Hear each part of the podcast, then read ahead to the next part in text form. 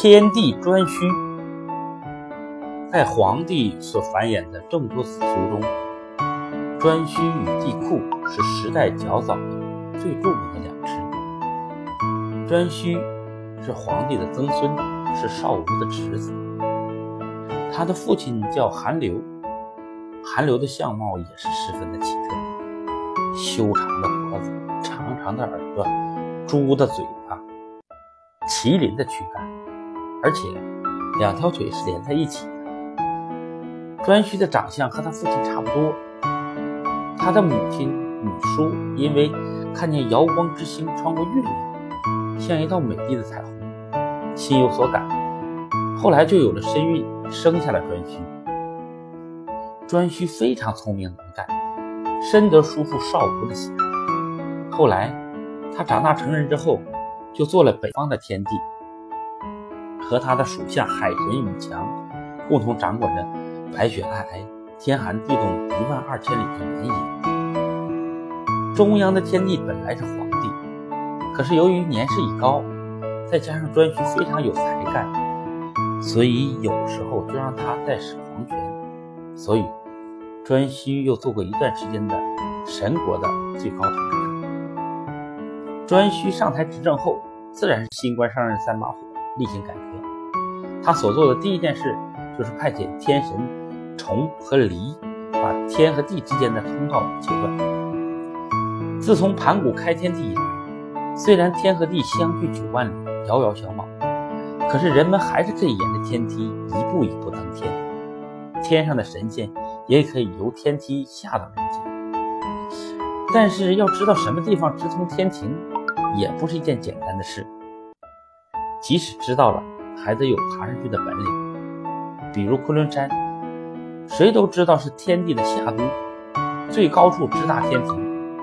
可是山下绿水环绕，四周火焰缭绕，等闲人上不去。昆仑山周围不止几千万里，住着许多神仙，像西王母居于西北隅的玉山，西王母之夫东王公则住在东北。都只是一隅之地。昆仑山上的奇花异草、珍兽珍禽多得不可胜数。群山中有一座极大极高的山，映着日光，金光灿灿，矗立天中。天顶固然看不到，两旁也不知伸展到什么地方为止，几乎半个天都被这座大山遮去了。这就是天柱，周围三千里。位于昆仑山北部正面，四周浑圆。山下有一座房屋，叫做回房，方圆一百丈，归仙人九府之礼。山上面有一只大鸟，名叫西游，朝着南方。此鸟张开右翼，可盖住西王母之地；张开左翼，可盖住东王公之地。西游背上有一块小小的地方，没长羽毛。有人算出有一万九千里。据说西王母和东王公正是借这这只鸟的大大鸟的羽翼，做一年一度相会之地。从昆仑山东隅登山，迎面是一座大城，进城就见两种奇树，一种叫做砂糖树，它的形状像海棠，开着黄色的花，结红色的果实，果实无核而味道像李子。甘美，一种叫狼牙树，高大绝伦，树叶花三项都是玉生成的，青葱可爱，微风吹起，树叶相击，所发之声清晰悦耳。据说昆仑山各方按照五行各有特别的树，东面是海棠、狼牙两种，西面有朱树、玉树、悬树、不死树四种。南面有绛村一种，北面有碧树、苗树两种，中央有木荷一种，高三十五尺，大五围。这座东面的大城叫做增城，共有九重，重重上去高一万一千里零一百四十十四步，还零二尺六寸。最上层的那一座城有四百四十个城门。每个城门广约四里，其宏伟可想而知。城中最大的宫殿足足有一百里，名叫清宫。还有一个宫殿，处处与玉装成，极其华丽，而且有机关，可以使它旋转，要它朝东就朝东，要它朝西就朝西，所以又叫玄室，也叫玄宫。四百多个城门中，有一个名叫吕河门，就是西门，内有一个书玉，是天地的菜玉，四周围以黄水，黄水绕流三周，仍归回原处，自古以来不增不减。此水又叫丹水，凡人饮它一勺，就可以长生不死。西王母的不死之药就是用丹水配制的。从地重第九重增城上去，再高一万一千里零一百十四步二尺六寸，就是凉风山了。人能登到这座山上，不必服什么药，也可以长生。